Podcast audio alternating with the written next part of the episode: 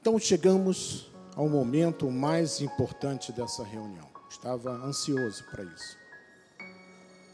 Eu convido os amados a abrirem as suas Bíblias na Epístola de Paulo a Tito, capítulo 3, vamos ler o versículo 5. Enquanto os irmãos abrem as suas Bíblias, eu sempre aproveito esse pequeno intervalo, esse pequeno tempo, para agradecer a Deus por estar aqui neste altar, mas também agradecer ao, ao apóstolo Miguel Ângelo, meu amigo pessoal, a honra que ele me concede de poder pastorear as ovelhas de Jesus nesta noite. Assim estendo também a sua esposa, a doutora Rosana, a família apostólica aqui representada pelo bispo André, o bispo nacional, a minha esposa aqui sentada, aqui os nossos técnicos de som e de vídeo, né? Aqui o Joás, os nossos tradutores lá em cima, tradutor de inglês, de espanhol, de italiano e de libras também. Minha esposa já chamou aqui a atenção, não posso esquecer de libras. Está se tornando uma língua importante no Brasil por causa da nossa primeira dama, né? Que tem incentivado este, este ensino dessa linguagem para que nós possamos transmitir aos nossos surdos a palavra do Senhor. O bispo Mussalã e o bispo Zé Carlos lá na sala de edição. Então diz assim a palavra do Senhor: não por obras de justiça, não por obras de justiça praticadas por nós, mas segundo Sua misericórdia, Ele nos salvou mediante o lavar regenerador e renovador do Espírito Santo. Do Espírito Santo. Que essa palavra abençoe todos os corações nesta noite. Oremos ao Senhor. Senhor Jesus, Deus predestinador, Deus único, Deus soberano, Deus poderoso. Nós queremos, Senhor, mais uma vez te agradecer por estarmos aqui neste lugar, na tua casa Estamos aqui para ouvir a tua voz, para obedecer, para seguir os teus ensinamentos, mas também para te amar, para te louvar, para engrandecer o seu nome, Senhor. Sabemos que a tua palavra não volta vazia. Usa os meus lábios nessa noite, que eu diminua aqui neste altar, para que o teu nome, Senhor, seja engrandecido nesses minutos que se seguem, Senhor para a glória de Deus. E todo o povo de Deus diga amém, amém. Estou de acordo, amém. Obrigado, bispo, por esse teclado maravilhoso. Muito obrigado.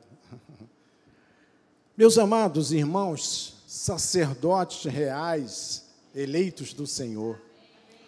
Amados, hoje nós vamos estudar juntos, mais uma vez, sobre esse tema a obra de justiça praticada por Jesus Cristo, lá na cruz do Calvário. E, qual é, e quais são os efeitos desta obra em nossa vida, na vida de um salvo? Veja uma coisa, meus irmãos: o Espírito Santo, ao gerar na vida de uma pessoa um novo nascimento, a primeira coisa que ele faz na vida dessa pessoa é que o Espírito Santo produz vida onde só havia morte. Isso é um grande milagre de Deus, amado. Esse novo nascimento, essa transformação na vida de uma pessoa que estava no mundo sem rumo, sem lugar para é, compreender as coisas do céu. E Paulo vem logo em Efésios capítulo 2, no versículo 1, ele diz assim: ele vos deu vida. Paulo está se referindo ao Espírito Santo que deu vida, que dá vida, onde só havia morte, ruína e pecado. E ele complementa dizendo: estando vós mortos nos vossos delitos e pecados. Essa era a nossa vida no passado. Aí está o grande e extraordinário milagre. Vocês podem entender isso? Isso é tão profundo, meus amados. Um homem que às vezes está na sarjeta, está na rua, não tem nem onde ficar. Deus vem e transforma essa vida. E coloca esse homem para reinar em vida. Isso é extraordinário. Porque a Bíblia diz que antes de termos Jesus Cristo no coração, antes de sermos salvos, a nossa posição espiritual era de quê? De morto. De morto, amado. Morto não, não tem vida. Mas ele não está falando de uma morte natural. Ele está falando de uma morte espiritual. Então, onde havia morte, Paulo ensina que o Espírito Santo vem e produz vida. Vida espiritual. E aí se inicia este grande milagre de Deus, que é o lavar regenerador e renovador do homem através do Espírito Santo. Não é através da água. Ele foi muito claro, através do Espírito Santo. Eu, no meu passado, eu fui católico, 40 e tantos, 50 anos atrás, na minha juventude. Eu era um morto espiritual, sabe por quê? Porque eu acreditava que numa imagem ali estava Deus. Mas, na verdade, eu estava enganado. Eu estava morto espiritualmente. Mas o Senhor me alcançou há 45 anos atrás, a mim e a minha esposa, e assim aconteceu esse grande milagre na nossa vida, assim como aconteceu na vida dos irmãos. E mais, a obra do Espírito Santo, do novo nascimento, ela é tão intensa, ela é tão profunda, tão verdadeira, que onde havia condenação e morte, Deus transforma em vida em vida, meus amados. Só Deus pode fazer isso, ninguém mais. Só o Espírito Santo de Deus pode fazer isso. E Paulo, em Romanos, no capítulo 8, no versículo 1 e 2, ele diz assim: Agora, pois, já nenhuma, o que, que nenhuma? É nenhuma, não há nada. Condenação há para os que estão em Cristo Jesus.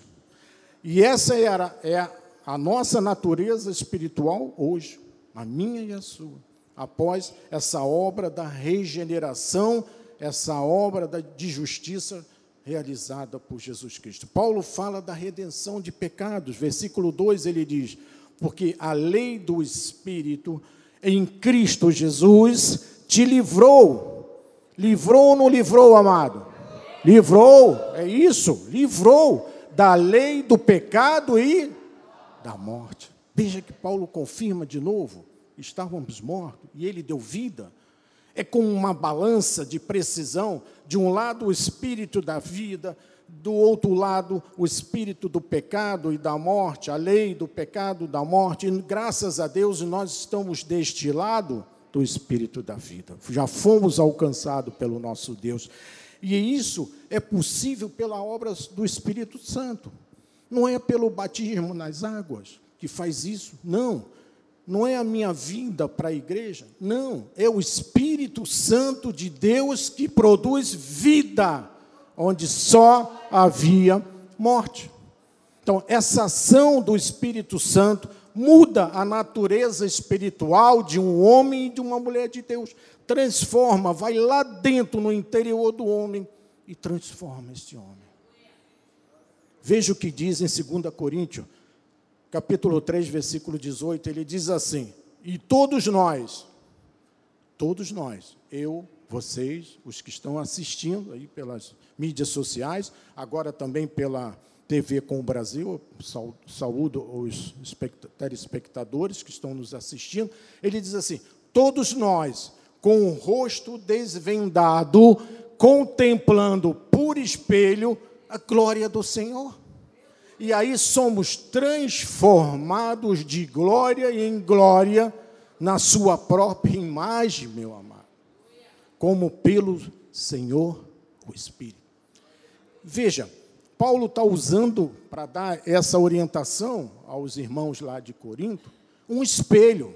Ele diz: contemplando por um espelho, vemos a glória do Senhor. Sabe, é como se nós estivéssemos vendo a nossa imagem projetada no espelho como se fosse a imagem do nosso Deus. Porque nós somos o quê? A imagem de quem? De Deus, de semelhança de Deus. Eu até peguei uma foto, pedi para o nosso amado colocar. Veja, isso é só um exemplo. Está ali o jovem olhando no espelho, ele está vendo a glória de Deus. A sua imagem como se fosse a imagem do Senhor. Foi isso que Paulo estava tentando explicar aqueles irmãos lá de Corinto. Mas ele diz também que, no, que o nosso rosto tem que estar o quê? Desvendado. Nós não podemos colocar uma máscara no nosso rosto. Bota aquela outra foto, meu amado. Daí, tá vendo? Se nós colocarmos uma máscara no nosso rosto, nós não veremos a glória do Senhor. Porque a imagem do nosso rosto se transforma. E essa máscara, era como se fosse tudo aquilo que é contrário à vontade de Deus na nossa vida. Quando nós estamos é, vivendo contra a vontade de Deus, é como nós tivéssemos uma máscara. E aí nós não vemos a glória de Deus. Mas graças a Deus que nós podemos contemplar a nossa imagem, o nosso rosto desvendado. Obrigado, meu amado. Paulo fala que fomos transformados à imagem do Senhor, e isso se processa de que forma? De glória em glória, a partir do novo nascimento, da obra de justiça praticada por Jesus Cristo. Antes disso, a nossa vida era o de quê? De morte, de desajuste, de retrocesso. E aí vem o Espírito Santo, vem a vida dessa pessoa e transforma. Onde havia morte, Ele dá vida, Ele dá liberdade, Ele nos livra da lei do pecado. Isso é maravilhoso, meus amados. Amém? E diz a palavra de Deus que Ele vai transformando, é um processo contínuo de transformação. Ele diz: somos transformados de glória em glória. Não é assim. É de glória em glória, de culto em culto na própria imagem do Senhor Jesus. Portanto, é tão fácil você identificar quem é salvo, quem é nascido de novo e quem não é. Se a pessoa ainda apresenta atitudes de morte, não aconteceu nada na vida dessa pessoa, não houve o novo nascimento. Se a pessoa ainda vive debaixo de um espírito de condenação e morte, nada aconteceu na vida dessa pessoa. Significa, por exemplo, que quando um homem se converte, ele pode ter tido atitudes mais terríveis no passado, antes dessa conversão, mais odiosas, mais estranhas, mais delinquentes possíveis. Ele pode ter fumado, beber, matar, roubar, cheirar droga, mas se ele é um eleito de Deus, o Espírito Santo vai transforma a vida dessa pessoa de glória em glória, de culto em culto, amado, de oração em oração. Somos todos transformados à imagem de Jesus, à imagem de Deus. Ele vai se tornando uma pessoa de Deus, a sua imagem e a sua semelhança. Então, amado, ele começa a ser um bom marido, ele começa a ser um, ela começa a ser uma boa esposa, um bom filho, um bom profissional, um bom estudante. Isso não para por quê? Porque ele vai sendo transformado de glória em glória. A imagem do Senhor. Amém? Então, você está percebendo que obra tremenda Deus faz na vida de um cristão. E Paulo, em Efésios capítulo 4, no versículo 24, ele diz assim, ele mostra isso, ele diz: "E vos revistais do novo homem". Paulo começa falando da pessoa que passou pelo novo nascimento, aquele que foi regenerado, aquele que foi renovado, aquele que foi revestido de um novo homem. Agora, um homem espiritual totalmente transformado à imagem e semelhança de Deus. E ele conclui dizendo: criado segundo Deus, amado. Nós fomos criados segundo Deus, não foi segundo esse mundo que está aí fora. Segundo Deus, e graças a Deus por isso. E ele diz: em justiça e retidão. Retidão significa estar no caminho correto, no caminho reto que vai levar a, a Deus, procedente de quê? Da mentira? Não. Crente não pode mentir, não. Procedente da verdade.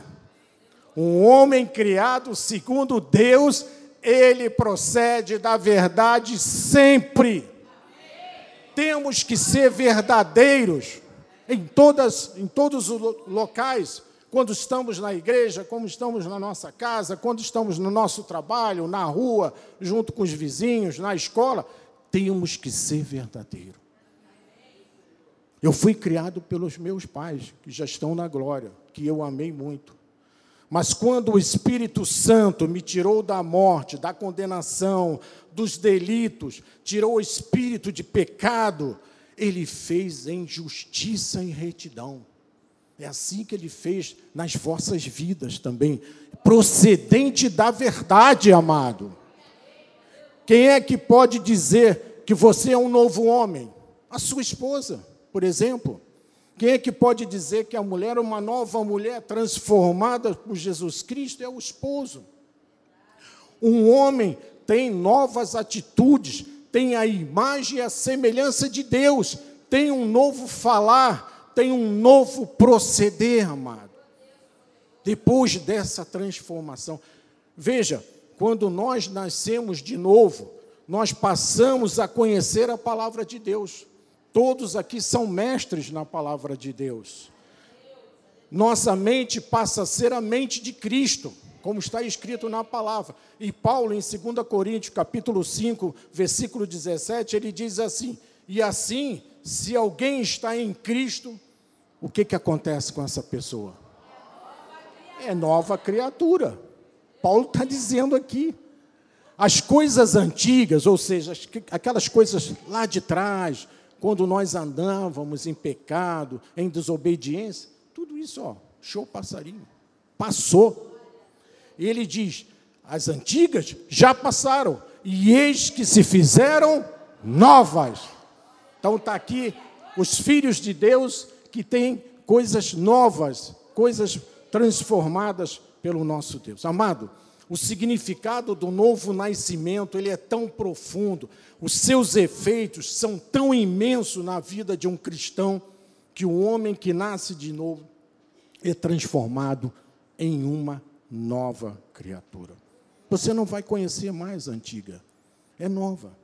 Ezequiel, no capítulo 36, no versículo 26, lá no deserto, Deus fala através desse profeta e diz assim: Dar-vos-eis coração novo, coração novo. E mais, e porei dentro de vós um espírito novo. Duas coisas coração e espírito novo. Mas ele diz mais ainda: ele diz: Tirarei de vós o coração de pedra, aquele coração que não tinha participação, não tem participação com Deus, e vos darei um coração de carne, amado. Um coração de carne. Então, no novo nascimento, Deus dá um novo espírito e um novo coração. Retira o coração de pedra esse coração que não entendia as coisas de Deus, as coisas espirituais, e troca por um coração de carne, um coração sensível a Deus, um espírito novo. É assim que é o processo da renova, da, do novo nascimento.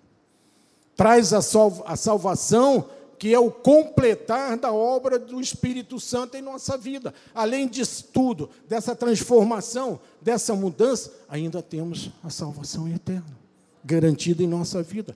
E essa salvação não tem participação do homem, amado. Aí fora o pessoal diz: não, tem que abrir a chave do coração, você tem que permitir Deus entrar. Não! É soberania de Deus é zero a participação do homem, é pura soberania. Ele nos dá um novo sentido à nossa vida, os nossos horizontes são alargados, nós passamos a exalar o bom perfume de Cristo e nós passamos a reinar em vida. Reinar em vida, meu irmão. A Ele toda a glória. Santo é o Senhor.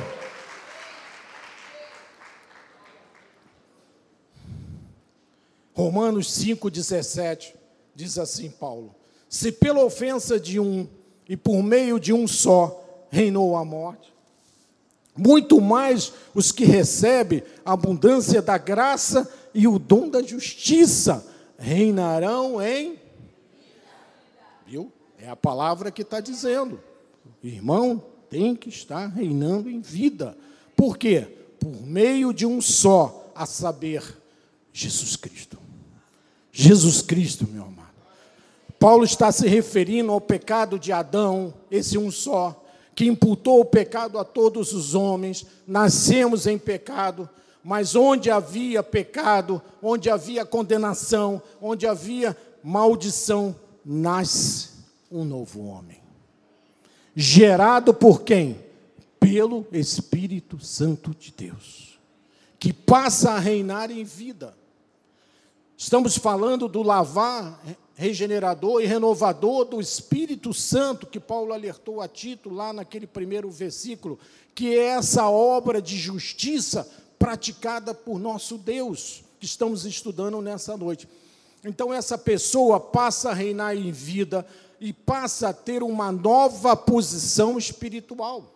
Efésios explica isso direitinho. Lá em 2,6, ele diz: E juntamente com ele, com quem? Com Jesus Cristo. Estamos junto com ele. Nos ressuscitou e nos fez o quê?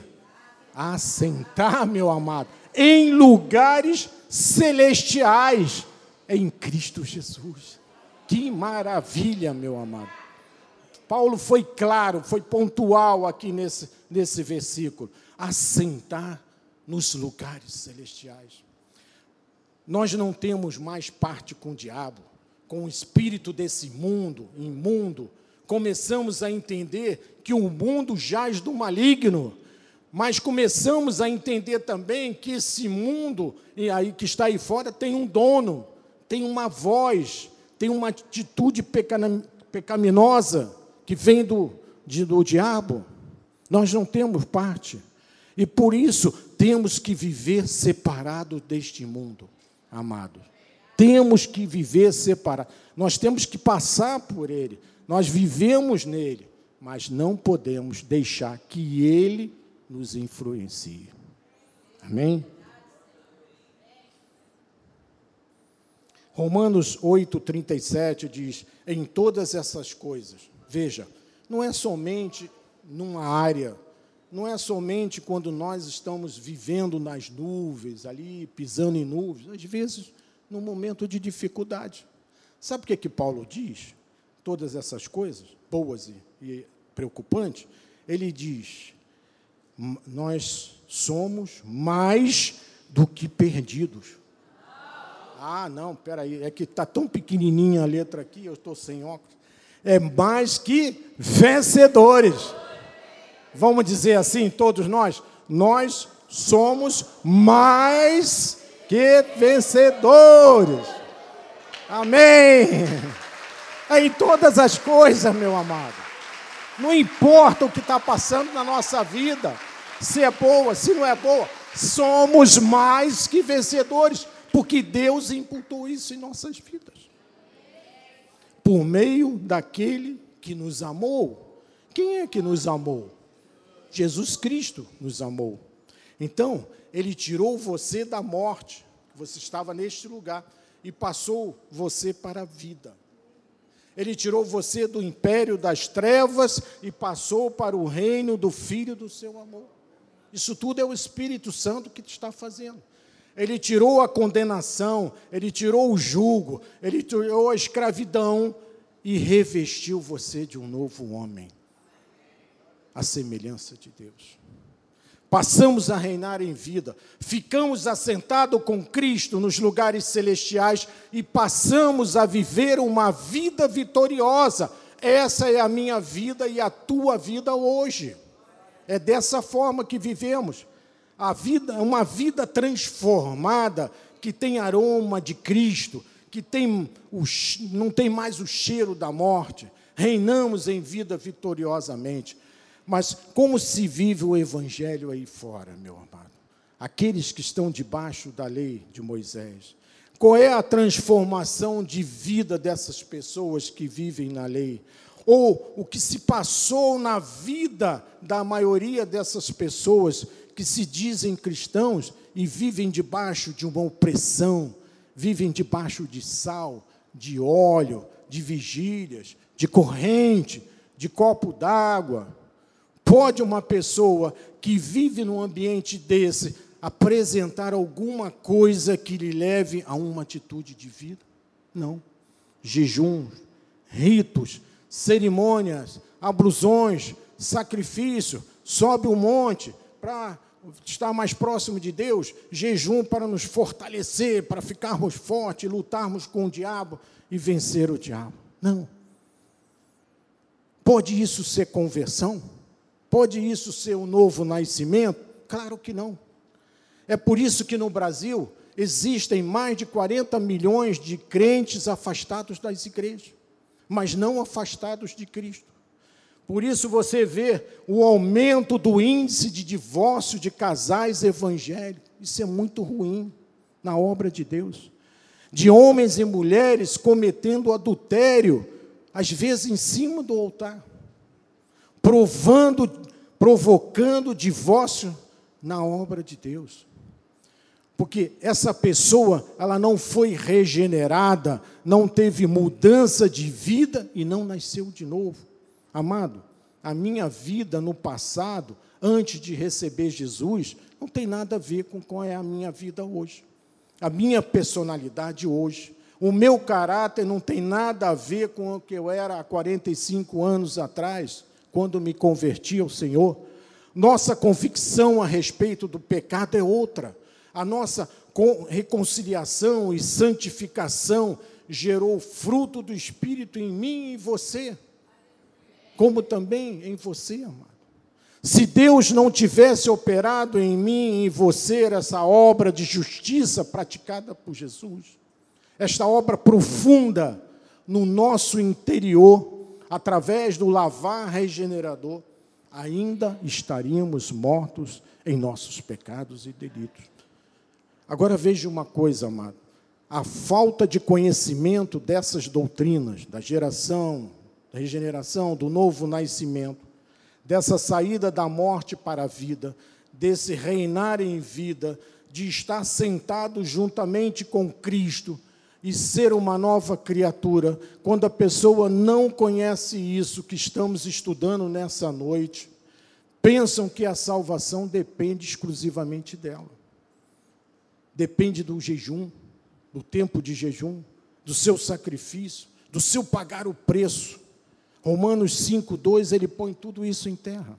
Ele diz: por intermédio de quem obtivemos igualmente acesso pela lei. Não. Ele não falou isso, não. Aí fora a turma fala que é pela lei. Não é mesmo? Ele disse muito claro aqui, ó. Pela fé. Palavrinha, duas letras. Fé. A esta o que? Graça, na qual estamos firmes. Quem está firme aqui, diga glória a Deus. Poxa, todo mundo está firme mesmo, hein? Garganta tá boa aí, tá todo mundo. Eu estou precisando um pouquinho dessa. E gloriamo-nos na esperança da glória de Deus.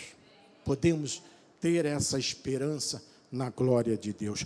Na graça de Deus, todos nós estamos firmes pela fé, vivificado inteiramente pelo Espírito Santo e passamos a crer em Jesus Cristo que é o nosso Salvador e o nosso Redentor. Somos declarados justos por Deus, pelos méritos de Cristo, não pelos nossos méritos, pelos méritos de Cristo. e nos gloriamos na esperança da glória do nosso Jesus Cristo. Graças a Deus que nós podemos ter essa atitude. É como se a pessoa saísse de uma sepultura espiritual para se assentar em lugares celestiais com Cristo Jesus. Que coisa maravilhosa, meu amado. Que transformação de vida. Esse nascer de novo é algo tremendo. O homem é capacitado a se submeter à vontade de Deus. Quando nós estamos nessa situação, nós conseguimos viver a vontade de Deus. 1 Coríntios 2,14 ele diz assim: Ora, o homem natural, porque aí fora, quem não é crente, olha, olha o que acontece. O homem natural não aceita as coisas do Espírito de Deus veja o outro lado como funciona, porque eles são o quê? Loucuras. Loucuras. Todos nós agimos dessa forma no passado, sabe, amado? Eu agi assim. Antes de sermos alcançados por Jesus, antes desse novo nascimento, as coisas de Deus pareciam loucura. Eu lembro quando eu era jovem, os crentes naquela época, os mais antigos aí vão lembrar todo mundo na rua com a Bíblia embaixo do braço, andando, e a turma toda dizendo: Ah, lá vai o crente, lá vai aquele cara bobo. Não era assim? Eu lembro disso. Meus 25 anos. Já se passou muito tempo. Estou com 69. Né? Mas os mais antigos aí que viveram esse tempo sabem disso. Porque era loucura. Para o homem natural, era loucura. E ele diz: "E não pode entendê-las porque elas se discernem o quê? Espiritualmente. Então, o homem na carne, ele não consegue entender as coisas de Deus porque elas se discernem espiritualmente. Amém? Não entendíamos no passado porque não tínhamos a mente de Cristo. A nossa natureza não era espiritual, o homem, antes de nascer de novo, ele não aceita as coisas do Espírito, que para ele é tudo loucura. Mas quando ele tem a sua vida transformada, sua, passando por esse lavar regenerador e renovador do Espírito Santo, ele passa a ter essa compreensão, passa a entender as coisas espirituais e passa a ter a mente de Cristo fica livre da culpa e do domínio do pecado. Romanos 6, 17, 18, Paulo diz: Mas graças a Deus, porque outrora, no passado, éramos o que? Escravos do pecado, contudo vieste a obedecer de coração à forma de doutrina a que fostes entregues. Versículo 18. E uma vez libertados do pecado, Veja, a transformação, a regeneração, o novo nascimento, e graças a, Deus, que eu e você já fomos libertados para sempre dessa situação. Ele termina dizendo: Fostes feitos o quê? Servos da justiça. Dessa obra de justiça que nós estamos estudando, amado. Todos nós aqui, os que estão nos assistindo, são servos do Senhor Jesus Cristo, e eu me sinto alegre por ser um servo de Deus. Veja, o nascer de novo tira o homem dessa escravidão do pecado para ser servo do Senhor. Ele passa a ter a garantia da vida eterna em Cristo Jesus, não perde a salvação. O novo nascimento passa a ser um selo do Espírito na vida dele. Fomos regenerados, temos uma vida de esperança em Jesus Cristo. Dito 3, 5 e 7, já estamos nos aproximando do final. Diz assim: Pois nós também outróramos, éramos o que? Nécios. Uma pessoa nécio é aquela que não tem entendimento, não tem convicção das coisas não entende nada. Veja, amado, Paulo está falando da nossa vida antes do novo nascimento. Existem cristãos que no passado não eram moleza, não, hein? Eu conheço alguns. Gente que andou na feitiçaria. Gente que pulava o muro do cemitério para abrir o caixão e tirar os ossos lá para levar para fazer macumbaria. Era uma loucura. Mas eram eleitos de Deus. E quando foram alcançados pelo Senhor, tiveram as suas vidas totalmente transformadas, tiveram um novo nascimento.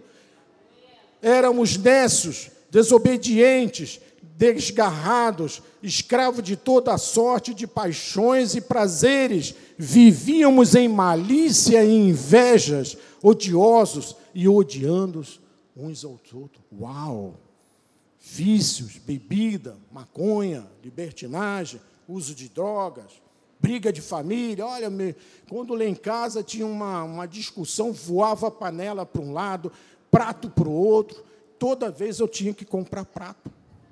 Era assim a nossa vida no passado. Uso de drogas. Assim éramos todos um pouco, vou só dizer um pouco, né? Éramos escravos de toda sorte de paixão e até de prazeres. Vivíamos em malícia, disse Paulo, em inveja. Olha no versículo 4, ele diz: Quando, porém, se manifestou a benignidade de Deus, ou seja, a misericórdia de Deus, nosso Salvador, e o seu amor para com todos. Então, quando isso se manifestou, amado, na sua vida, na nossa vida, no dia em que ouvimos a palavra da verdade, no dia em que recebemos Jesus como Senhor e Salvador da nossa vida, no dia em que dissemos assim: Pai, eu preciso de Ti. A nossa vida foi transformada nesse momento totalmente pelo Espírito Santo. E no versículo 5 ele diz: Não por obra de justiça praticadas por nós. Deus não se agrada um fio de cabelo quando nós fazemos obras.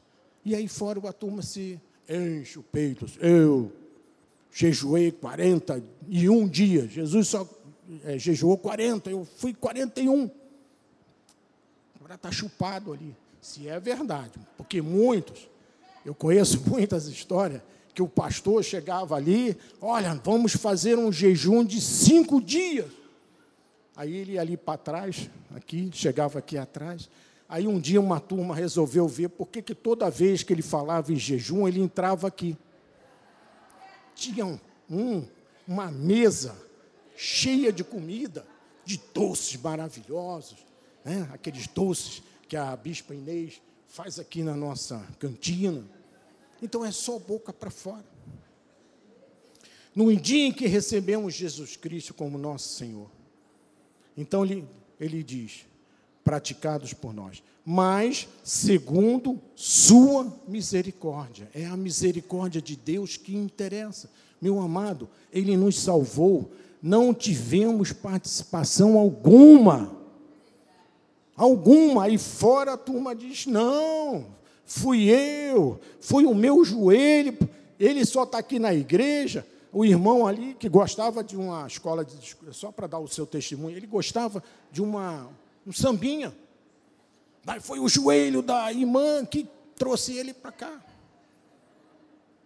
Só para exemplificar aqui. Então. Eu já é a segunda vez que eu uso o irmão como exemplo. Né?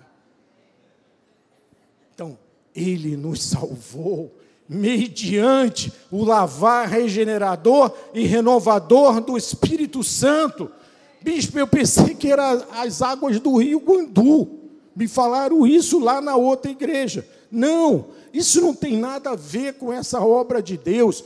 Batistério ou rio não fazem essas coisas.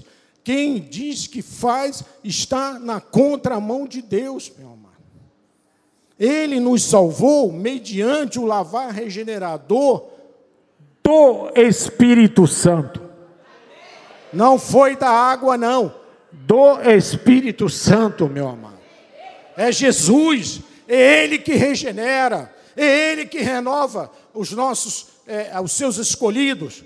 Para quê? Para que nós não sejamos mais nécios, nós tenhamos a mente de Cristo, para que nós nos livremos da, da escravidão, da, das paixões e dos pecados.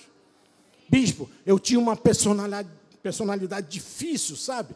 Quando a minha mulher dizia alguma coisa, e era uma briga tremenda lá em casa. Dez anos depois, o pastor perguntou para ele: aí, meu irmão, como é que está aquela situação lá, daquela tua senhora lá, que você saía no tapa com ela? Sabe, pastor, é a mesma coisa. Eu falo alguma coisa, caramba, é uma briga. Então não houve regeneração, não houve renovação pelo Espírito Santo, não aconteceu nada na vida dessa pessoa. Essas são as pessoas que envergonham o Evangelho, porque uma pessoa que é lavada, é regenerada, a sua personalidade muda o seu caráter muda, transforma. Todos nós, no início da nossa vida com Jesus, tínhamos ainda alguma fragilidadezinha, uma palavra mais dura aqui, uma outra ali, mas quando o Espírito Santo, como ele transforma de glória em glória, de culto em culto, de oração em oração, há uma hora que você não consegue mais mentir, não consegue mais trair, não consegue mais envergonhar, porque você é lavado e regenerado pelo Espírito Santo de Deus. Bispo, afinal, o que é esse lavar regenerador? Eu pedi o. Ah, ele colocou aqui, veja só. Regenerado, tirei uma colinha do nosso apóstolo, ele já botou isso aqui, data venha, né? Eu tirei uma colinha, aproveitei, e botei aí. Então, ele diz assim: regenerado vem do grego palingenésia. Sabe o que quer dizer? Novo nascimento, purificado, mudou a natureza antiga, foi expurgado todo o pecado. Isso é palingenésia. Houve uma mudança moral, houve uma transformação completa na vida da pessoa, e aí nasceu de novo. Mas, bispo, eu pensei que eu parasse de fumar, que eu parasse de dançar, eu era salvo. Não. Palingenésia. Tem que passar pelo lavar regenerador e renovador do Espírito Santo. Tem que passar por uma palingenésia, por uma purificação, por uma natureza, mudança de natureza antiga, por uma mudança moral, por uma transformação que as pessoas dizem assim: Uau, aquele irmão ali mudou, é um outro homem. Não é assim? A pessoa está naquele caminho errado, fazendo isso, fazendo aquilo que não presta, aí de repente vem o Espírito Santo e pum, muda a vida dele. Aí você olha ele andando na rua e os vizinhos dizem: Poxa, parece outro homem. Não era aquele Joaquim de antes, não. Ele nasce de novo e se torna uma nova criatura, como disse Paulo. Ele é um, um novo homem, ele é uma nova mulher, ele é um salvo, ele nasceu de novo, porque as igrejas tradicionais e fora da onde eu vi, diz: ah, vem para o batismo nas águas e você será um novo homem. Negativo, não. É um novo homem quando ele recebe Jesus como seu Salvador. A obra está completa. Essa obra de justiça que Deus fez na cruz do Calvário é completa, amado. Não precisa de água, senão estamos, estamos pondo em dúvida o sangue precioso de Jesus que foi derramado na cruz do Calvário, como seu Senhor. E diz que a partir daí, desse momento, aí sim somos salvos.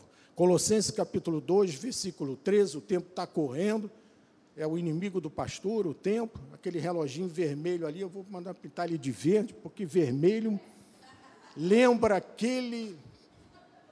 Não podemos dizer, né? Só falei vermelho. Diz assim: E a vós outros que estáveis mortos pelas vossas transgressões, eu acho que vocês não entenderam a piada, não, né? O vermelho aqui do relógio. Ah, entenderam? Ah, tá. Espero que aí fora não tenha entendido. E pelas incircuncisão da vossa carne vos deu vida justa, juntamente com ele. E todos, retirou todos os nossos pecados e delitos. Amados, nós temos que ter essa mudança em nossa vida. O lavado e regenerado não pode fazer certas coisas. Veja, algum dia você viu na Bíblia Jesus fazendo fofoca? O lavado e regenerado também não pode fazer fofoca, não, meu irmão. Cuidado, cuidado, se vigia. vigia. Você viu algum dia Cristo desejando a morte de alguém? Não. O lavado regenerado também não pode. Eu e você passamos a compartilhar da natureza de Cristo. Se Cristo perdoa, eu tenho que perdoar também. Se Cristo ama, nós temos que amar também. Não interessa quem. Se Cristo esquece de uma situação que nos, é, nos torna chateado com alguma coisa, nós temos que esquecer também. Sabe por quê? Senão a vida se torna um, tormento. Então, eu quero terminar, eu vou avançar aqui um pouco, com Romanos, versículos 12, de 1 a 2, porque nós vamos ter a oração daqui a pouquinho. Então, para terminar, diz assim Paulo, versículo 1: Rogo-vos, pois, irmãos, pelas misericórdias de Deus, que apresenteis o vosso corpo por sacrifício vivo, é esse o sacrifício que Jesus quer de nós todos, um sacrifício vivo, mas também santo e agradável a Deus, que é o vosso culto racional. É o que nós estamos fazendo aqui, estão entregando a Jesus o nosso culto racional. E no versículo 2 ele diz: E não vos conformeis com este século, amado, mas transformai-vos pela renovação da vossa mente. Não podemos nos deixar nos influenciarmos por esse mundo aí fora, para que experimenteis qual seja a boa, agradável e perfeita vontade de Deus para a nossa vida, meu amado. É assim que nós devemos viver, nós devemos experimentar a vontade de Deus em nossa vida, porque ela é boa, ela é agradável, ela é perfeita. Nós temos que viver uma vida de fé, nós temos que estar em linha com a palavra de Deus. Somos a imagem do Senhor para a glória de Deus. Esta regeneração que ocorre de glória em glória ela tem que ser uma verdade em nossas vidas. E eu vou terminar dizendo algo muito importante. Veja só, quando Deus está presente na sua vida, você verá a glória do Senhor agir em sua vida, amado. E o mesmo poder que tirou Jesus da morte está na sua vida. Está na sua vida, meu amado. Ative esse poder pela fé. A chave é a fé. Você consegue ativar esse poder, que é mais do que uma dinamite, um dunamis. É o poder de Deus em nossa vida. Amém? Assim seja, assim diz o Senhor. Glória a Deus. A Ele toda a glória. Aleluia. Jesus Cristo é o nosso Senhor, amado. Eu vou dar a bênção final para aqueles que precisam sair e aqueles que desejarem que façamos uma oração da fé, venham aqui à frente depois dessa bênção. Estenda suas mãos para o altar. Que a paz, que a misericórdia, que o amor eterno de Deus